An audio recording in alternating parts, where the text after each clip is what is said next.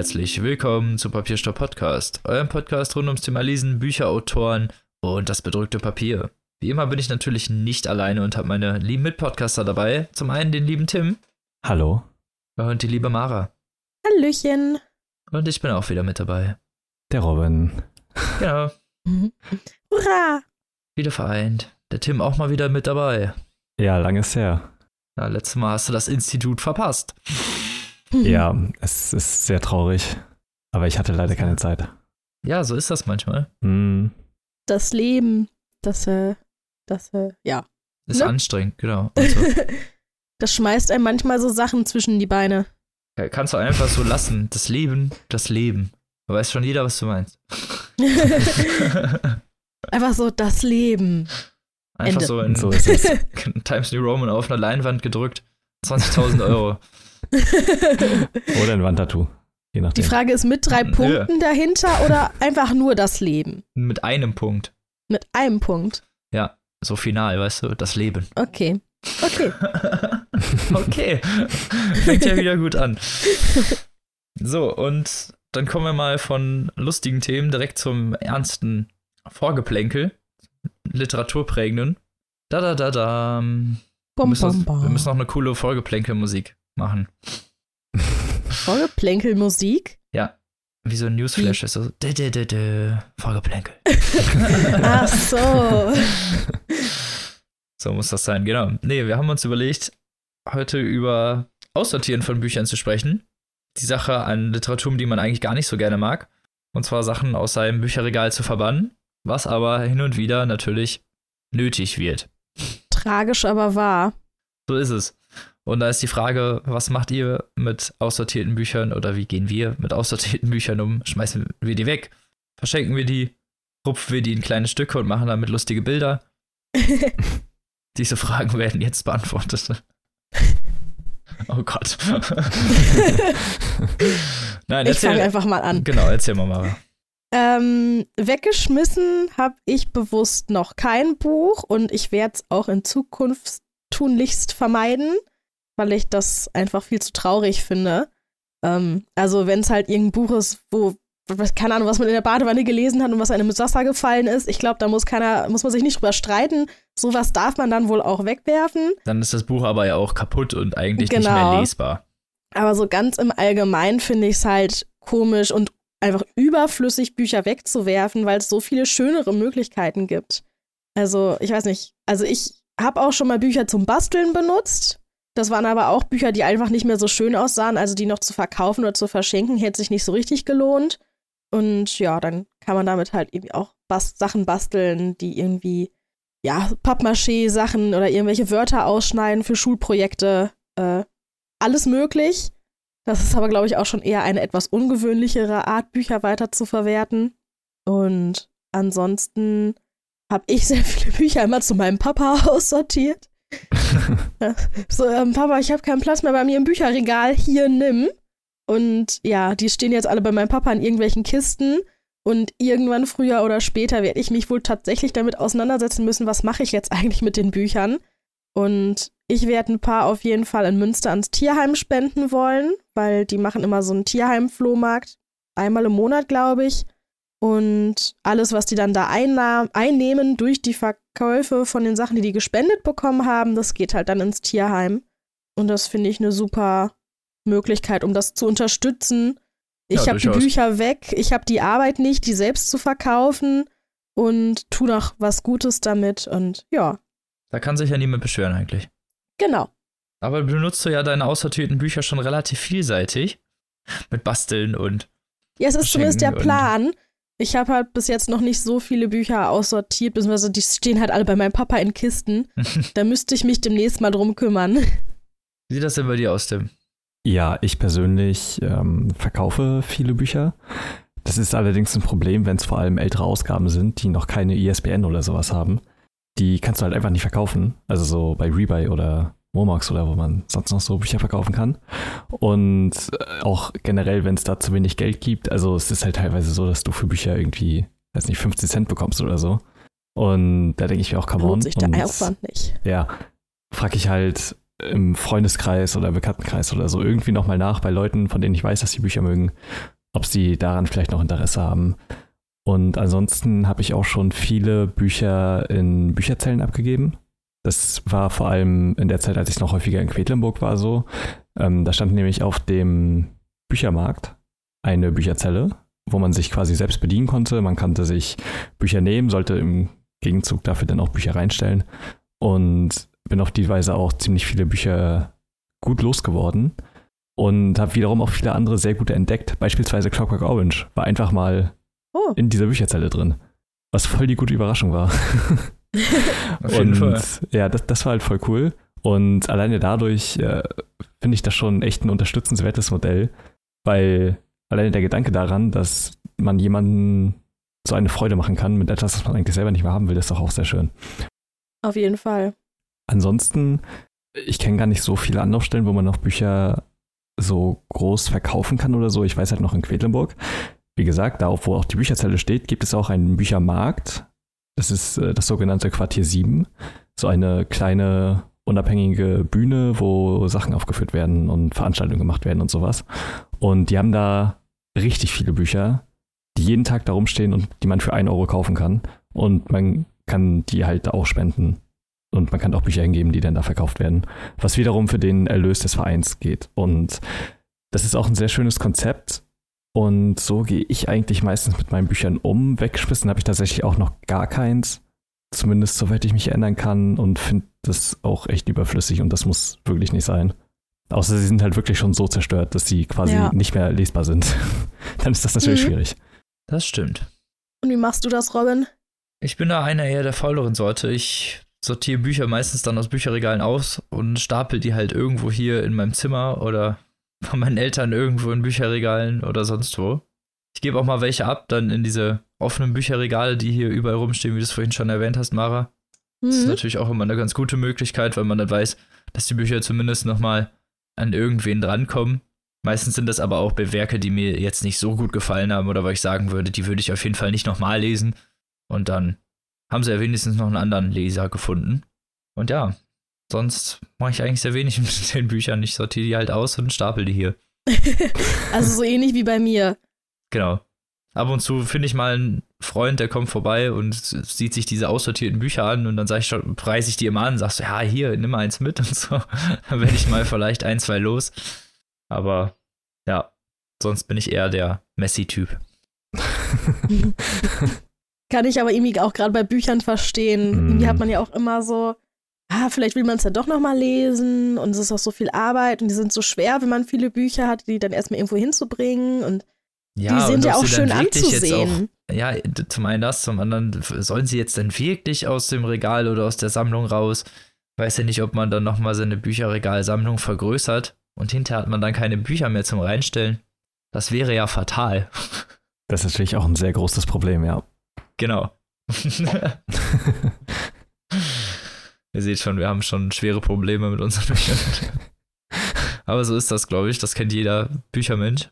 Und ja, dann bleibt eigentlich noch als letzte Frage offen. Wir haben ja jetzt noch öfter Rezensionsexemplare gekriegt und da gibt es dann öfter mal die Frage, ob man die denn verkaufen darf oder ob man die höchstens verschenken darf, weil es dann sozusagen, ja, weil man die ja umsonst bekommt, um sie zu rezensieren und es dann vielleicht ja, oder man könnte es zumindest so auslegen, dass es unfair wäre, diese dann zu verkaufen, beziehungsweise sich daran in irgendeiner Weise zu bereichern. Das stimmt schon. Ich muss sagen, also zum einen sind wir als RezensentInnen ja nicht in der Schaffenspflicht. Also wir haben ja keinen Vertrag mit irgendwelchen Ver Verlegen oder so. Das ist ja eigentlich ein Vertrauensverhältnis. Und Ja, genau. du bekommst die Bücher zugeschickt und sie erwarten eine Rezension, logischerweise, sonst würdest du auch kein Rezensionsexemplar bekommen.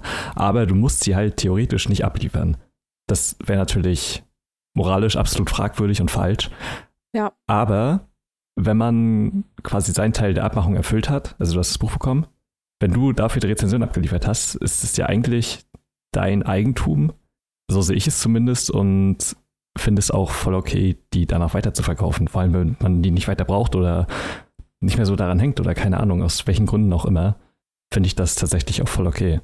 Ja, ich denke auch, solange sich das irgendwie in einem Rahmen hält und man nicht anfängt, ja, dazu zu mutieren, nur noch Rezensionsexemplare am laufenden Band zu bestellen, super kurze Rezensionen rauszuhauen, nur um seine Pflicht erfüllt zu haben, um die dann wieder zu verkaufen und das wirklich so als Geschäftsmodell sich irgendwie mhm. aufmacht, finde ich das vollkommen in Ordnung, wenn man für die ganze Arbeit, die man da reinsteckt, wenn man dann halt irgendwann das Buch halt aussortieren will, ob man das jetzt sofort macht, weil einem das Buch nicht gefallen hat, oder ob man es erst noch im Regal stehen hat und nach irgendwie 10, 20 Jahren dann aussortiert. Ja dann ist, finde ich das vollkommen in Ordnung und legitim, wenn man das vielleicht auch noch für ein paar Euro verkauft. Vor allem, man weiß ja auch irgendwann gar nicht mehr, ob das jetzt ein Rezensionsexemplar war oder nicht. Ja, das ist auch, steht ja nicht vorne drin. Oder selten. Ja. Mhm. Und ich finde das theoretisch eigentlich auch legitim. Also solange man da jetzt nicht dauerhaft so ein Geschäft draus macht und sich dauernd Rezensionsexemplare bestellt, um die dann nur wieder zu verkaufen, wie Mara das schon gerade gesagt hat, das wäre ja Missbrauch finde ich das in Ordnung, wenn man ab und an mal eins verkauft. Also ich mache es jetzt persönlich nicht, aber ich finde es jetzt auch nicht verwerflich. Ja, ja. also ich mache es äh, auch nicht. Also ich glaube, ich habe das tatsächlich noch nie getan. Aber also ich würde es unter bestimmten Beweggründen definitiv okay finden.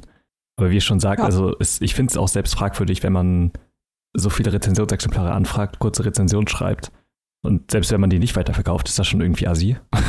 Mhm. Weil du halt ja, nichtsdestotrotz ein gratis Buch bekommst. Ja.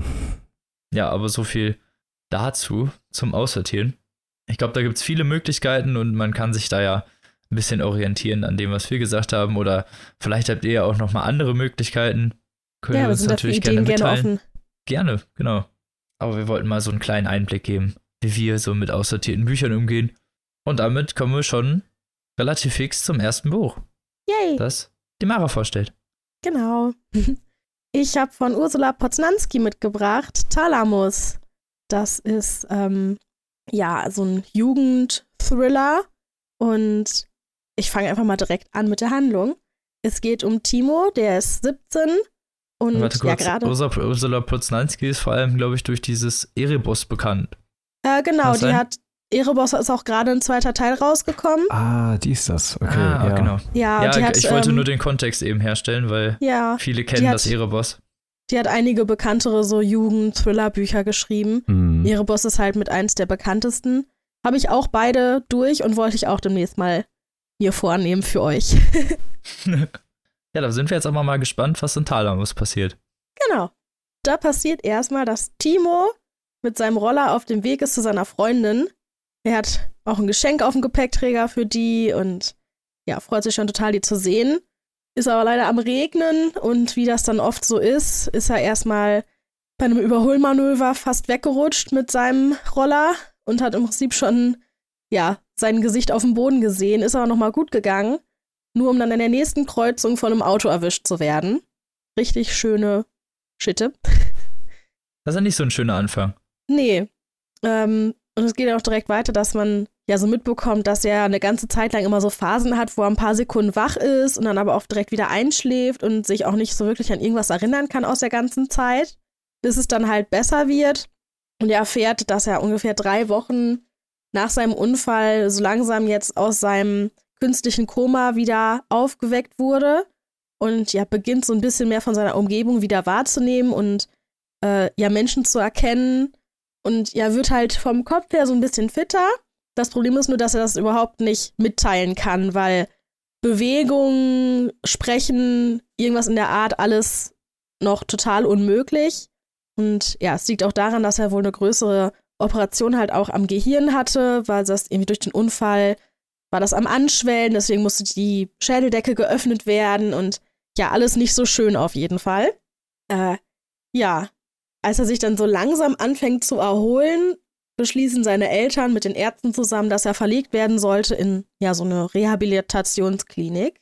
Und so langsam geht es ihm auch ein bisschen besser. Also er kann sich mit Blinzeln und minimalsten Kopfbewegungen verständlich machen. Er kann halt alles verstehen um ihn drumherum. Lesen geht allerdings auch noch nicht. Also er ist schon noch ziemlich eingeschränkt, aber ist auch ehrgeizig, in diese Klinik zu kommen um möglichst schnell wieder fit zu werden, weil gerade, dass er nicht reden kann, macht ihn total fertig. Ist auch irgendwie verständlich, wenn man das Gefühl hat, man ist in seinem eigenen Körper eingesperrt, man bekommt alles mit, aber kann sich nicht verständlich machen. Besonders für so einen 17-jährigen, eigentlich fitten Jungen echt anstrengend. Dann, ja, kommt er in diese Klinik und hat richtig Glück, weil er direkt praktisch, nachdem er da angekommen ist, einen Freund findet, nämlich Karl mit C. Das ist ihm sehr wichtig. Der nimmt Timo so unter seine Fittiche, zeigt ihm direkt, zeigt ihm direkt die ganze Klinik und ja, stellt ihm auch einige andere Patienten vor. Und ja, für Timo ist das irgendwie eine ganz nette Erfahrung, weil er sehr viele ähm, ja, Patienten sieht, Fälle sieht sozusagen, die, als sie angekommen sind, da in der Klinik auf ungefähr dem gleichen Stand waren wie er und mittlerweile aber schon richtig gute Fortschritte gemacht haben, laufen, sprechen können. Allerdings gibt es auch Fälle, bei denen es nicht so gut aussieht. Zum Beispiel bei seinem direkten Bettnachbarn. Das ist nämlich äh, Magnus. Und Magnus ist, wie Karl mit C ist, so schön ausdrückt, Gemüse. Oh. Das heißt im Prinzip einfach, der kann weder reden noch sich großartig bewegen oder sich sonst irgendwie bemerkbar verständigen. Es scheint halt so, als würde er auch von seiner Umgebung gar nichts mitbekommen. Das Einzige, was halt irgendwie zu klappen scheint, ist Schlucken. Also wenn er gefüttert wird, dann kann er Sachen schlucken. Kauen geht auch nicht. Aber immerhin der Schluckreflex ist da. Und ja, der liegt halt einfach den ganzen Tag lang da und ja, sonst nichts. Timo merkt halt in der Klinik schnell, dass ihm die Therapien echt gut helfen und er schon in den ersten Tagen kleine, aber auf jeden Fall Fortschritte macht. Und ja, es läuft halt eigentlich alles ganz gut und er lernt auch ganz viele andere Patienten noch kennen und lebt sich da soweit ganz gut ein. Eines Abends bekommt er allerdings einen riesengroßen Schrecken, als er aufwacht und Magnus plötzlich bei ihm an der Bettkante sitzt und ihm damit droht, äh, ihm ein Kissen aufs Gesicht zu drücken und zu ersticken, wenn er irgendwem davon erzählt, dass er gesehen hat, dass er halt gehen und reden kann. Und dann verschwindet Magnus einfach aus dem Zimmer. Der okay. Magnus, der eigentlich Gemüse ist und den ganzen Tag über nichts weiter tun kann, als im Bett zu liegen. So ein Faker. Ja, es ist alles sehr merkwürdig. Und äh, Timo beschäftigt das sehr und er versucht sich auch verständlich zu machen weiterhin. Er ist halt ziemlich am Verzweifeln deswegen.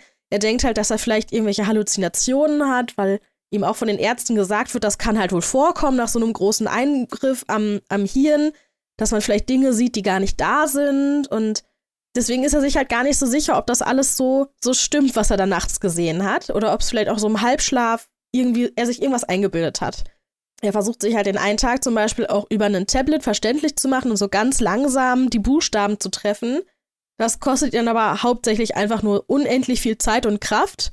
Und am Ende glauben ihm seine Freunde dann noch nicht mal, als er dann geschrieben hat, Magnus läuft nachts. Weil die kennen ihn ja nur tagsüber im Bett liegend und das ist halt äußerst schwer zu glauben, dass er irgendwie also reden kann, geschweige denn aufstehen und weggehen. Ungefähr ab dem Zeitpunkt wird sowieso alles so ein bisschen merkwürdig, also noch merkwürdiger, als es ja sowieso schon ist. Wollte schon sagen. Timo fängt nämlich an, Schlaf zu wandeln und ist dabei plötzlich in der Lage, sich viel besser zu bewegen und sogar zu reden, als er das sonst tagsüber kann. Er fängt dann logischerweise auch an, so ein bisschen darüber nachzudenken, ob das nicht auch was damit zu tun haben könnte, was mit Magnus passiert nachts. Und ja, bei einem seiner nächtlichen Ausflüge zum Beispiel sieht er auch Magnus an einem Schwimmbecken stehen, der dann ziemlich wütend auf ihn zukommt und ihn irgendwie scheint angreifen zu wollen. Das besonders komische ist, dass Timo nur nicht in das Schwimmbecken gefallen ist, weil ihn eine Stimme in seinem Kopf noch gerade rechtzeitig aufgeweckt hat aus diesem Schlafwandeln. Und diese Stimme in seinem Kopf redet relativ viel mit ihm, eigentlich immer nur wieder dasselbe, aber lässt ihn halt irgendwie dadurch auch Sachen wissen, die er eigentlich halt überhaupt nicht wissen kann. Zum Beispiel irgendwelche lateinischen Wörter oder spanische Begriffe, für Sachen und der hatte nie Latein oder Spanisch. Und es wird immer alles merkwürdiger und Timo zweifelt so ein bisschen an seinem Verstand, aber hat auch langsam das Gefühl, dass es halt irgendwas anderes noch vorgehen muss, weil er auch eine Gruppe von anderen Patienten nachts bei einem seiner, also auf dem Rückweg sozusagen von einem seiner Schlafwandelausflügen im Park stehen sieht, die sich unterhalten und am nächsten Tag auch alle nichts mehr davon zu wissen scheinen. Also ob die irgendwie, die ganze Klinik scheint irgendwie Schlaf zu wandeln und keiner weiß wieso und keiner kann sich dran erinnern. Und von den Ärzten erwähnt auch keiner was. Also es ist ganz komisch. Und ja, dann fällt Timo noch auf, als er zwischendurch immer mal so die Gelegenheit hat, in die Krankenakten zu gucken von den anderen Patienten, dass in jeder Krankenakte irgendwas von einer NBI-Gruppe steht. Timo selbst zum Beispiel ist in dieser NBI-Gruppe 3 und Karl mit C ist in Gruppe 2. Aber was das genau bedeuten soll, keine Ahnung. Und eine offizielle medizinische Abkürzung scheint es auch nicht zu sein. Zumindest nicht nach dem Nachschlagewerk, das Timo gefunden hat. Ja. Und mehr kann ich eigentlich auch schon gar nicht mehr erzählen. Was? ich muss auch sagen, dass ich ähm, die Frau Poznanski da sehr, sehr lange noch nach diesem Punkt sogar noch sehr bedeckt hält, was eigentlich genau Sache ist. Also wenn man das Buch liest, so ungefähr zwei Drittel der Zeit, zwei Drittel des Buchs, wird man im Dunkeln gelassen und kann sich, hat, hat genug Zeit, um sich seine eigenen Sachen zusammenzureimen und immer mal wieder von Vermutungen hin und her zu springen. Und es hat mir sehr Spaß gemacht. Klingt interessant. Vor allem, wenn man dann wirklich lange nicht so wirklich weiß, was abgeht und sich selber als Leser so Gedanken machen kann und wahrscheinlich schon so ganze Theorien spinnt, wie ja. das Ganze aussehen könnte. Und dann hinterher ist es natürlich doch nicht genau so, wie man es sich erdacht hat. Genau, ich bin auch bestimmt so zwischen drei Theorien hin und her gesprungen und dachte erst, ach ja, ist doch ganz klar. Und dann hat aber doch was nicht gepasst. Und, ja, aber vielleicht ist es ja so. Und dann geht man doch nochmal wieder zu dem ersten zurück, ob das nicht doch passen könnte. Ähm, also wird einem echt viel Raum gelassen und es baut sich dadurch halt auch sehr, sehr langsam, aber stetig halt so, ein, so eine Spannung auf. Einfach dadurch, dass man so im Dunkeln gelassen wird. Und ja, man will halt einfach dann wissen, was ist hier jetzt eigentlich Sache? Was geht hier ab? Und bleibt deswegen auch dran am Lesen. Wie war denn so der Schreibstil? Also ist das auch so für Jugendliche quasi geeignet? Oder wie würdest ähm, das Ja, bewerten? also geeignet ist es auf jeden Fall. Es ist ja an sich auch gedacht für so, also ich meine, Timo mhm. ist 17, also so irgendwas um die Altersgruppe 15, 14 ab, aufwärts ist ja mhm, meistens dann genau. so diese Kategorie.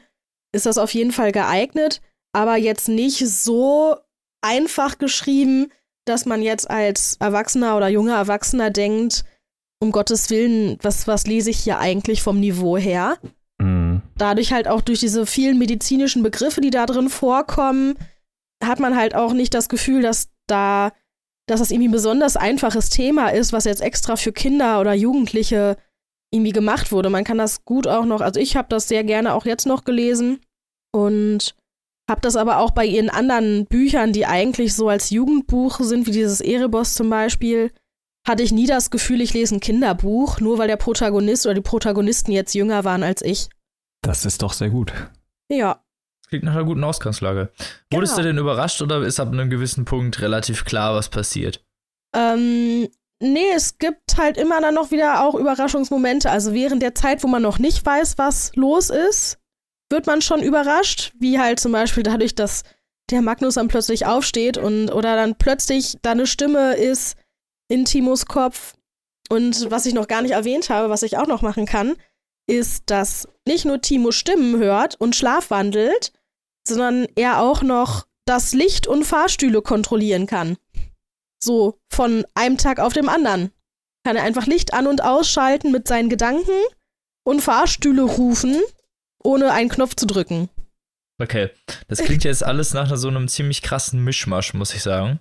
Es ist schon viel los, aber man hat nicht das Gefühl beim Lesen, es ist zu viel los. Okay, danke, das wollte ich wissen. Weil das klingt jetzt alles so viel auf einmal, in Anführungsstrichen. Ja, es ist es auch, aber es lässt sich halt, es ist halt alles verbunden durch dieses Thema Medizin und Gehirnoperationen und ähm, kann das möglich sein, dass da halt irgendwelche Sachen dann so stark verändert werden, dass man plötzlich Sachen kann oder nicht und es, es macht halt trotzdem alles noch irgendwie Sinn. Okay. Oder man reimt es sich zumindest so zusammen, dass es noch Sinn macht, weil man weiß ja erstmal überhaupt nicht, was los ist. Ist das Buch denn abgeschlossen oder auch so der Anfang denn von der größeren Reihe? Ähm, also mir macht es einen ziemlich abgeschlossenen Eindruck, was aber nicht bedeutet, dass man da nicht trotzdem noch mehr schreiben könnte. Also es ist jetzt nicht so ein offener Cliffhanger, wo man weiß, da kommt auf jeden Fall noch was, aber man weiß nie. Okay. genau. Dann komme ich mal eben zu den langweiligen Fakten. Das Buch ist äh, im Löwe Verlag erschienen, 2018, also auch noch relativ neu. und hat 448 Seiten und kostet aktuell 16,95 als Taschenbuch. Das klingt auch vernünftig. Ja. Ja, ich weiß leider nicht, was in Tims Buch vorkommt, deswegen fällt mir keine tolle Überleitung ein. Deswegen äh, sage ich einfach mal. Klappe 2. Dann, genau, Auftritt Tim. mal zu Tim. Okay, elegant. ja, Ja, sorry. es ist voll okay. Ich verzeih dir. Danke. oh Gott. Gut. Ja, ich habe das Debüt mitgebracht von Kat Kaufmann, Superposition, das 2015 rauskam. Und ich bin, wie vielleicht auch viele andere, auf Kat Kaufmann aufmerksam geworden, weil sie mal zu Gast in Schulz und Böhmermann war, in der vierten Folge. Unter anderem mit Sophie Hunger. Es war eine sehr schöne äh, Ausgabe und ich fand, äh, Kat Kaufmann war ein sehr interessanter Gast. Und da wurde halt ein bisschen über ihr Buch gesprochen. Und ich habe das seitdem irgendwie immer auf den Schirm gehabt und habe mich jetzt endlich mal so dazu entschlossen, das zu kaufen und auch ihr zweites Buch, was bestimmt hier auch nochmal vorgestellt werden wird in näherer Zukunft. Aber jetzt soll es erstmal darum gehen. Das Buch ist eigentlich, wenn man es kurz zusammenfassen will, eine ja, Großstadthandlung. Und es geht um Izzy Levin. Sie ist aus Russland geflüchtet und äh, lebt seitdem in Deutschland und versucht so ihr Leben klar, klarzukommen. Und sie ist 26 Jahre alt, lebt in Berlin und hat so allerhand Probleme. Und das klingt jetzt ja erstmal so wie ziemlich jeder deutsche Roman irgendwie. Jeder Berlin-Roman. Genau. Aber das Buch ist dann doch ziemlich besonders. Und zwar aus vielerlei Gründen. Also die Rahmenhandlung grob aufgeschlüsselt oder zumindest der rote Faden, der sich durch das Buch zieht, ist nämlich eine Theater- bzw. Ballettaufführung. Denn E- äh, Izzy ist Komponistin und hat für ein Theater in Berlin eigentlich eine ziemlich große Sache an Land gezogen. Sie kann nämlich halt die Musik für ein Ballettstück komponieren. Es ist allerdings mit einigen Problemen verbunden. Zum einen ist der Regisseur halt ein übelstes Arschloch und sie hasst ihn sehr. Und zum anderen bedeutet das halt auch sehr viel Stress und sich künstlerisch, künstlerisch auszudrücken, ist dann halt doch nicht so einfach, wie man vielleicht denkt. Und äh, gerade so eine große Produktion auf die Beine zu stellen, ist dann doch sehr schwierig. Das zieht sich ebenso in Versatzstücken durch diesen ganzen Roman. Es geht immer wieder um diese Aufführung. Aber im Kern geht es eigentlich um die Frage nach der Herkunft. Zum einen ist sie natürlich gebürtige Russin und geflüchtet nach Deutschland. Und sie wurde nicht besonders positiv von ihren Mitmenschen aufgenommen. Sie hatte viele Schwierigkeiten, Deutsch zu lernen, was sie in der Grundschule und dann auch später in der, weiteren, in der weiterführenden Schule größere Schwierigkeiten gebracht hat mit den Klassenkameraden. Zum anderen ist sie jüdisch und ihre Eltern sind jüdisch und da kommt sie natürlich auch mit Problemen nach Deutschland, was halt nicht so einfach ist. Und äh, zum anderen ist sie natürlich auch Deutsche. Und das ist eben diese Frage nach der Herkunft, die symbolisiert werden von verschiedenen Personen.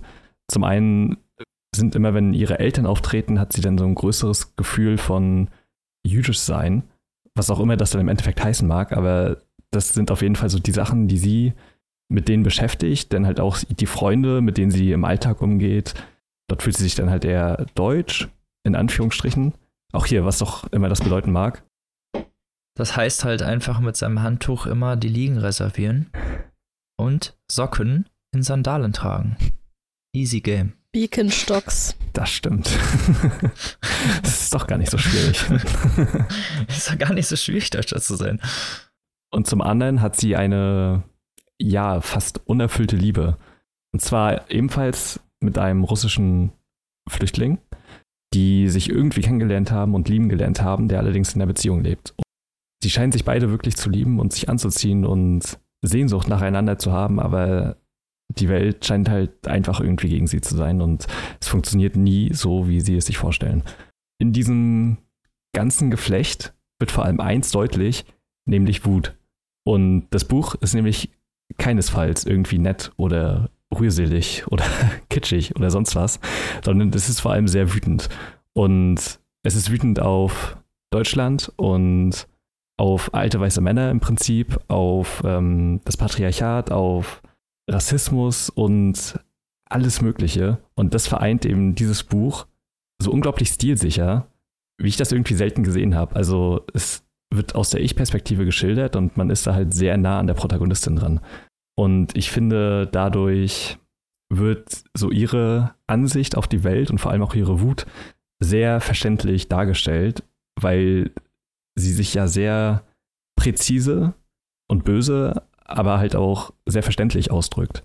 Das ist eben eine sehr interessante Dynamik, die da entsteht. Vor allem auch, weil die Gespräche mit ihren Freunden und Freundinnen so in Alltagssprache geschrieben sind, die ich halt sehr authentisch finde, so wie wir quasi auch miteinander sprechen würden. Gerade wenn man auf irgendeiner Party ist oder so, dann drückt man sich halt nicht so gewählt aus, sondern labert halt auch mal Scheiße und hat auch mal grammatische okay. Fehler in Sätzen und so. Und so ist eben auch da die Sprache konstruiert und es wirkt halt sehr authentisch und es wechselt halt auch immer ein bisschen, je nachdem, mit wem sie gerade redet. Wenn sie mit ihren Eltern redet und dann ein bisschen offener sein kann, dann hört sich die Sprache anders an, als wenn sie mit dem Theaterregisseur redet oder so. Ich weiß nicht, das Buch hat so eine ganz besondere Dynamik und Thematiken, die es da aufgreift und die es so gut zusammen verwurstet.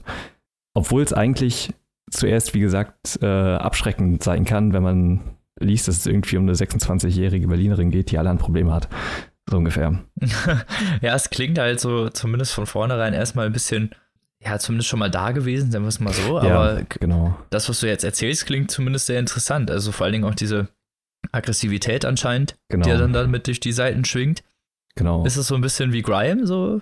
Nicht ganz, also, also ich glaube, also im Endeffekt ist nicht so wie Grime. ja, okay. Aber also ich verstehe schon, was du meinst damit und ein bisschen ist das so. Also sie hat ja einfach sehr viel Wut auf alles Mögliche und das wird eben doch sehr konsequent durchgezogen. Aber es, aber es wirkt jetzt nicht aufgesetzt oder sowas. Okay. Ja, weil das ist ja oft die Gefahr bei solchen Sachen, dass es dann irgendwie schnell gewollt wirkt oder irgendwie einseitig oder sonst was. Ja, das stimmt. Nee, ich finde das äh, unglaublich packend geschrieben. Vor allem dann auch, wie der Exzess und so beschrieben wird, weil sie eigentlich nie stillstehen kann als Person und nie mal kurz innehalten kann, um nachzudenken, weil sie dann mit Sachen konfrontiert wird, die sie eigentlich ausweichen will.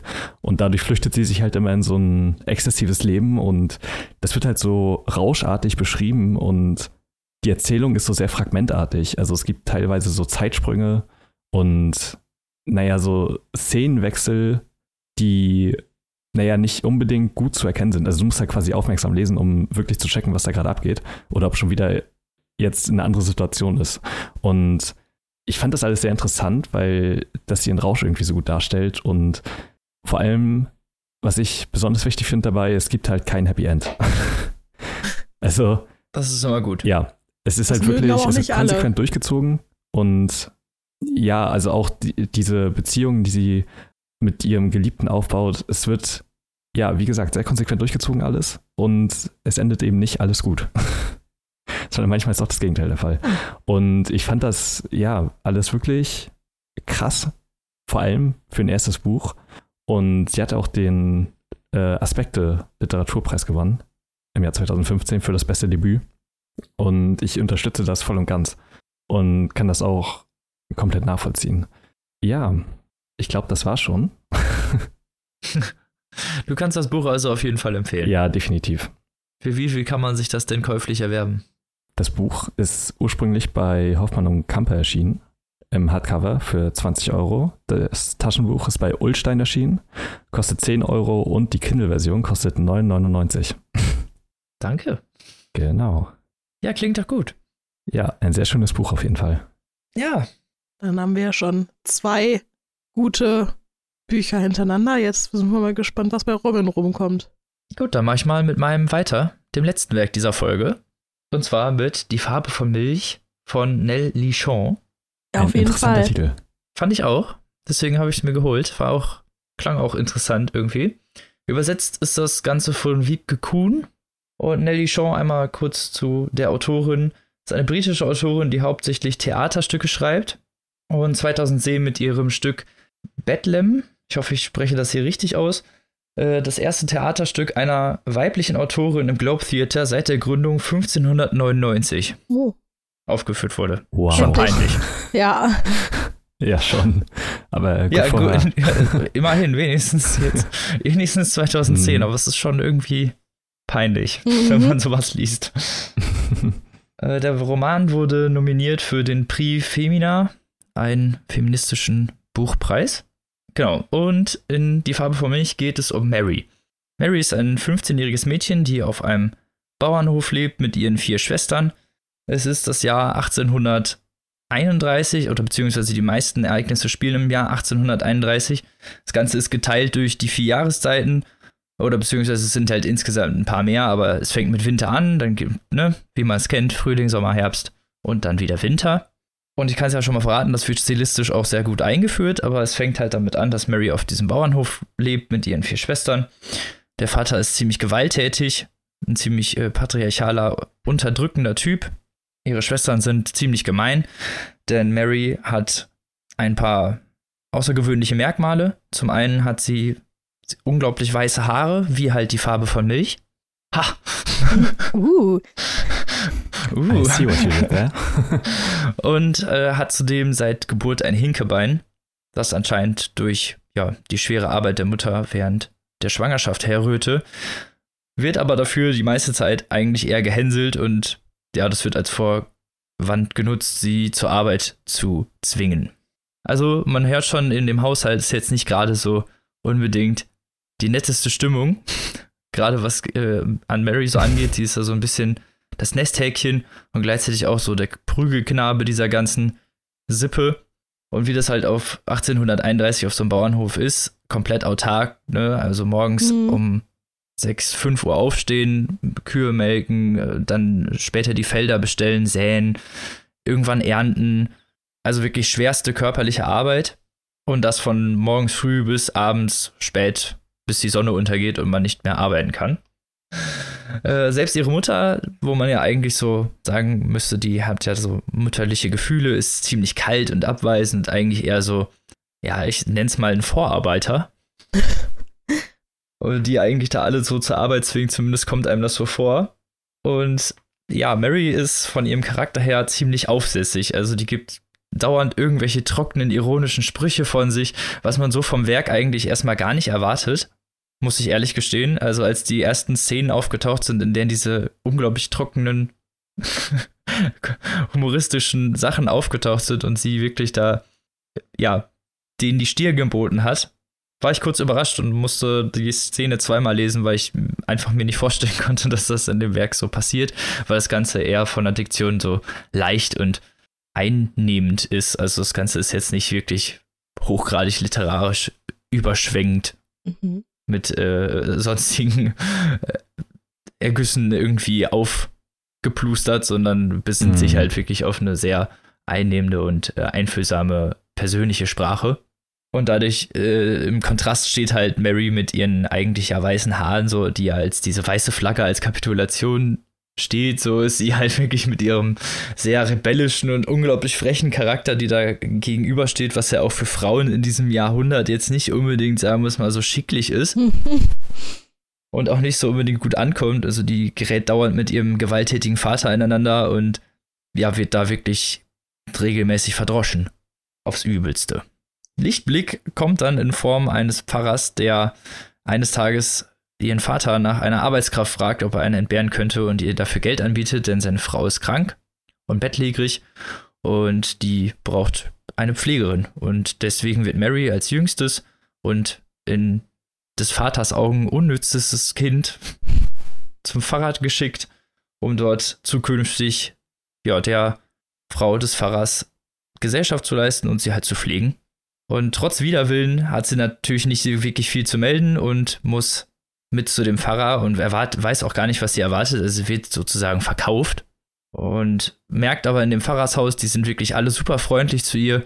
Also alles, was sie überhaupt gar nicht gewöhnt ist, wirklich unglaubliche Nettigkeit. Ihre Frechheiten werden irgendwie akzeptiert. Da wird versucht, darüber zu diskutieren und die finden ihre frische, lockere Art alle ganz toll und sind von ihr alle beeindruckt.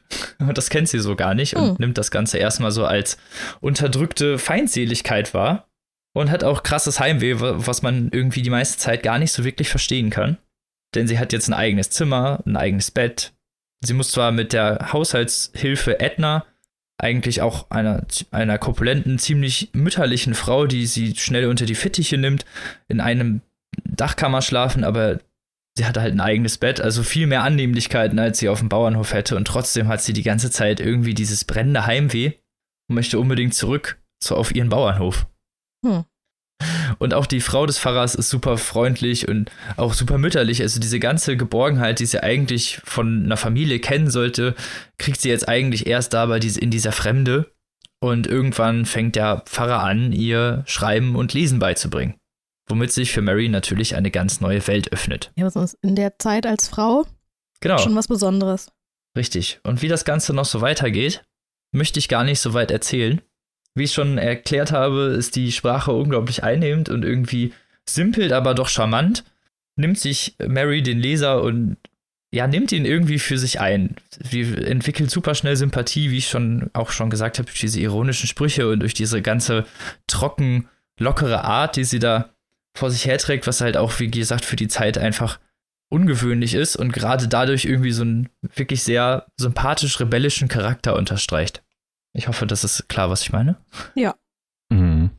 Das Ganze präsentiert sich ziemlich stringent, also es bleibt wirklich die ganze Zeit in ihrer Erzählung wenig Retrospektiven und auch ziemlich oft auf die Natur und ihre Umgebung fokussiert. Also es ist wirklich krass, wie die Autorin es schafft, trotz eigentlich weniger Details, die äh, visuell festgemacht werden, die Geschichte vor dem geistigen Leserauge zu erschaffen. Und das schafft sie irgendwie sehr gut.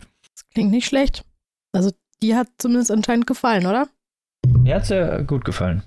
Genau, und die Poetik dieser Geschichte ist eher so in der zweiten Ebene zu finden. Also durch diese simple Diktion ist natürlich jetzt die literarische Tragfläche, sagen wir es mal so, jetzt im ersten Lesen oder vielleicht in den im direkten Lesen vielleicht nicht so verankert, aber wenn man das Ganze liest und sich den Text als Ganzes anguckt, ist es durchaus, hat es eine unglaublich fließende Poetik und nimmt einen wirklich sehr schnell ein. Und mir hat es unglaublich gut gefallen, diese Geschichte zu lesen und fand es interessant, weil man auch merkt, dass sie vom Theater kommt, also die Autorin, dass sie ja sonst Theater schreibt und trotzdem, weil die Gespräche und die äh, Charakterbildung und Beziehungen unglaublich gut manifestiert werden und man durch die Gespräche und durch teilweise auch nur Blicke oder kurze Gesten schon unglaublich viel über die Charaktere erfährt.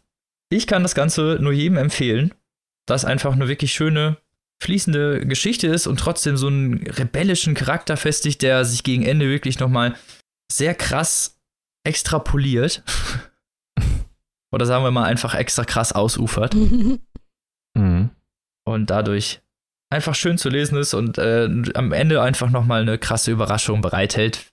Darf ich ja, glaube ich, an dieser Stelle mal verraten. Das Ganze kann man erwerben für 10 Euro ist erschienen im Heine Verlag und hat nur 207 Seiten. Also man ist auch wirklich sehr schnell durch.